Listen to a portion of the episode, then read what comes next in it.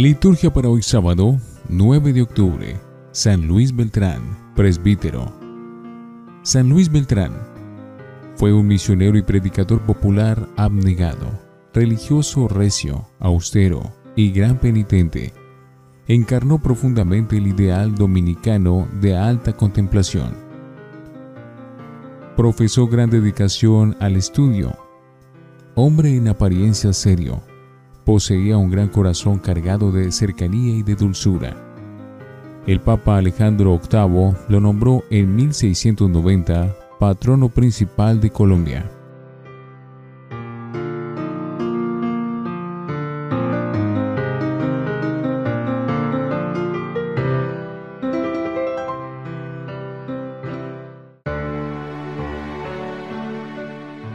Antífona. Cuenten a los pueblos su gloria, sus maravillas a todas las naciones, porque es grande el Señor y muy digno de alabanza.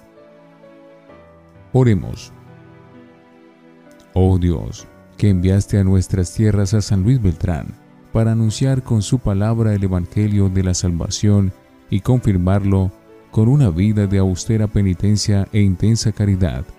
Concédenos por su intercesión crecer en la fe que Él predicó y seguir su ejemplo en la búsqueda de la caridad, la justicia y la paz. Por nuestro Señor Jesucristo, tu Hijo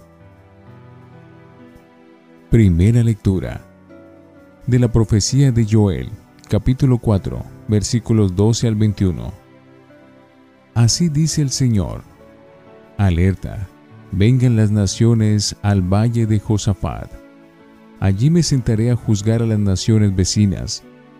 Mano a la hoz, madura está la mies, vengan y pisen, lleno está el lagar. Rebosan las tinajas, porque abunda su maldad.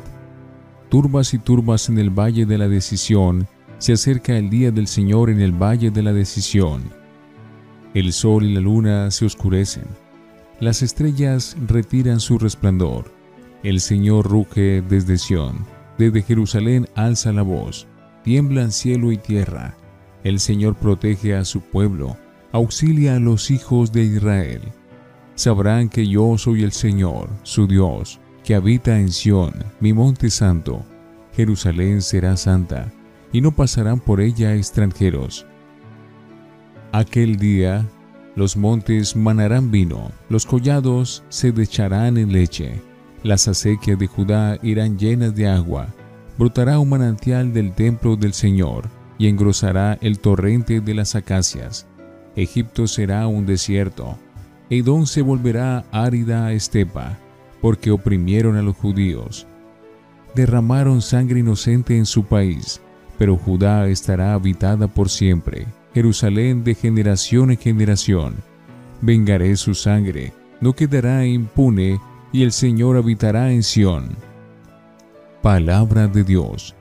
Te alabamos, Señor. Salmo 96. Alégrense, justos, con el Señor el Señor reina, la tierra goza, se alegran las islas innumerables, tinieblas y nube lo rodean, justicia y derecho sostienen su trono. Alégrense justos con el Señor. Los montes se derriten como cera ante el dueño de toda la tierra. Los cielos pregonan con justicia y todos los pueblos contemplan su gloria. Alégrense justos con el Señor Amanece la luz para el justo y la alegría para los rectos de corazón. Alégrense justos con el Señor, celebren su santo nombre. Alégrense justos con el Señor. Aleluya, aleluya, aleluya. Dichosos los que escuchan la palabra de Dios y la cumplen. Aleluya, aleluya, aleluya. Del Santo Evangelio según San Lucas, capítulo 11, versículos 27 al 28. En aquel tiempo, mientras Jesús hablaba a la muchedumbre, una mujer de entre el gentío levantó la voz diciendo, Dichoso el vientre que te llevó y los pechos que te criaron. Pero él repuso, Mejor, dichosos los que escuchan la palabra de Dios y la cumplen. Palabra del Señor. Gloria a ti, Señor Jesús. Oremos. Acoge con bondad, Señor, las ofrendas que te presentamos al celebrar la conmemoración de San Luis Beltrán, y concédenos vivir por la caridad estos misterios eucarísticos que celebramos por Jesucristo nuestro Señor. Antífona. Dice el Señor, vayan al mundo entero y proclamen el Evangelio. Yo estaré con ustedes todos los días hasta el fin del mundo. Oración después de la comunión. Los sacramentos que hemos recibido, Señor, alimenten en nosotros la fe, a cuya predicación dedicó su vida San Luis Beltrán, por Jesucristo nuestro Señor. Lección Divina. Oremos. Hoy te bendecimos, Padre, por María, la Madre de Jesús ella fue la primera cristiana y discípula de Jesús. Con Jesús, ella es modelo de nuestra opción por el reino. Enséñanos, Señor, a rezar con María, Madre de la Iglesia. Hágase tu voluntad en la tierra como en el cielo. Amén. Lectura. Mano a la hoz, madura está la mies la segunda página que leemos del profeta Joel es impresionante. Es una descripción poética y apocalíptica. Género de revelaciones llenas de imágenes y símbolos del día del Señor, el día de su juicio sobre la historia. ¿A qué se refiere el profeta? ¿Al final de la plaga? ¿A la venida del futuro Mesías? el juicio definitivo de Dios sobre la historia? Joel se imagina una gran asamblea de todas las naciones en el valle de Josafat, que no hay que intentar localizar demasiado, porque Josafat significa valle de la decisión o del juicio, o Dios juzga. Las imágenes de la ciega y de la vendimia le sirven para expresar el juicio sobre el bien y el mal que tendrá lugar aquel día. No es un anuncio pesimista y angustiante. Para los que se han esforzado por seguir a Dios es un presagio de esperanza. El Señor protege a su pueblo, auxilia a los hijos de Israel, porque en aquel día el Señor habitará en Sión. Dichoso el vientre que te llevó Mejor, dichosos los que escuchan la palabra de Dios. Lucas 11, 27, 28. Ayer oía Jesús unos improperios por parte de sus enemigos. Hoy, un piropo amable por parte de una buena mujer.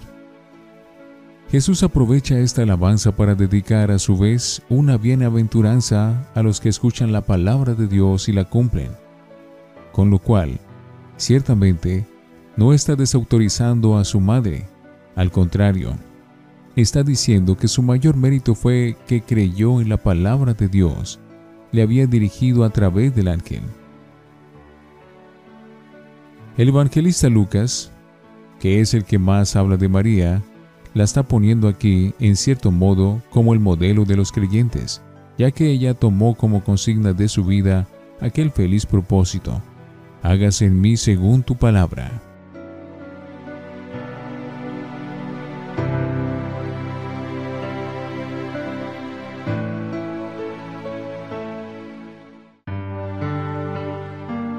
para meditar. Nos resulta útil a todos mirar hacia el futuro. Dios es Padre y nos está cercano, pero también es nuestro juez. Al final de su Evangelio, Mateo 24, 25, Mateo significa con un género literario parecido este juicio de Dios, con la decisión sobre los buenos y los malos. Es de sabios recordar que al final del camino nos espera este examen para que nos vayamos preparando a él en la vida de cada día. Eso sí, con una marcha impregnada de esperanza, porque con Cristo Jesús Se han inaugurado ya los tiempos finales, y Dios habita en Sión, y los que creemos en Él, y lo seguimos, podemos mirar con esperanza su juicio. El juez del último día es el mismo Jesús en quien creemos y a quien recibimos con fe en la Eucaristía. Es la confianza a la que nos invita el Salmo. Alégrense justos, con el Señor, justicia y derecho sostienen su trono. Amanece la luz sobre el justo y la alegría para los rectos de corazón. Todos deseamos oír las palabras amables del juez. Muy bien, siervo bueno, ya que has sido fiel en lo poco, te pondré al frente de lo mucho. Entra en el gozo de tu Señor. Mateo 25, 21. Jesús responde haciendo el mayor elogio de su madre. Dichosos más bien los que oyen la palabra de Dios y la guardan. Lucas habla poco de María aquí. Lucas 11, 28. En el Evangelio de la infancia, Lucas 1 y 2. Para Lucas, María es la hija de Sión, imagen del nuevo pueblo de Dios.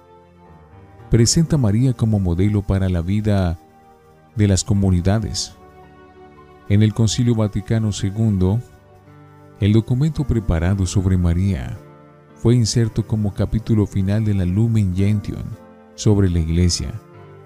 María es modelo para la Iglesia y sobre todo en la manera de relacionarse con la palabra de Dios, Lucas ve en ella el ejemplo para las comunidades. María nos enseña cómo acoger la palabra de Dios, cómo encarnarla, vivirla, profundizarla, rumiarla, hacerla nacer y crecer, dejarnos plasmar por ella, aun cuando no la entendemos o cuando nos hace sufrir. Es esta la visión que subyace detrás del Evangelio de la infancia. La llave para entender estos dos capítulos nos es dada en el Evangelio de hoy. Dichosos más bien los que oyen la palabra de Dios y la guardan. Podemos aprender de María la gran lección que nos repite Jesús, que sepamos escuchar la palabra y la cumplamos. Es lo que alaba hoy en sus discípulos, lo que había dicho que era el distintivo de sus seguidores. Lucas 8:21. Y lo que valoró en María, en contraposición a Marta, demasiado ajetreada en la cocina. El mismo Lucas presenta a la Madre de Jesús como feliz porque ha creído, según alabanza de su prima Isabel, y la que conservaba estas cosas en su corazón, la que escucha y asimila y cumple la palabra de Dios. La verdadera sabiduría y por tanto la verdadera bienaventuranza la tendremos sí, como María, la primera discípula de Jesús, sabemos escuchar a Dios con fe y obediencia. Ahora que la Iglesia, en la reforma postconciliar, ha redescubierto el valor de la palabra de Dios, podremos decir que somos buenos seguidores de Jesús y devotos de la Virgen, si mejoramos en nuestra actitud interna y externa la escucha y de cumplimiento de esa palabra. Entonces es cuando se podrá decir que construimos nuestra casa sobre roca firme y no sobre arena movediza.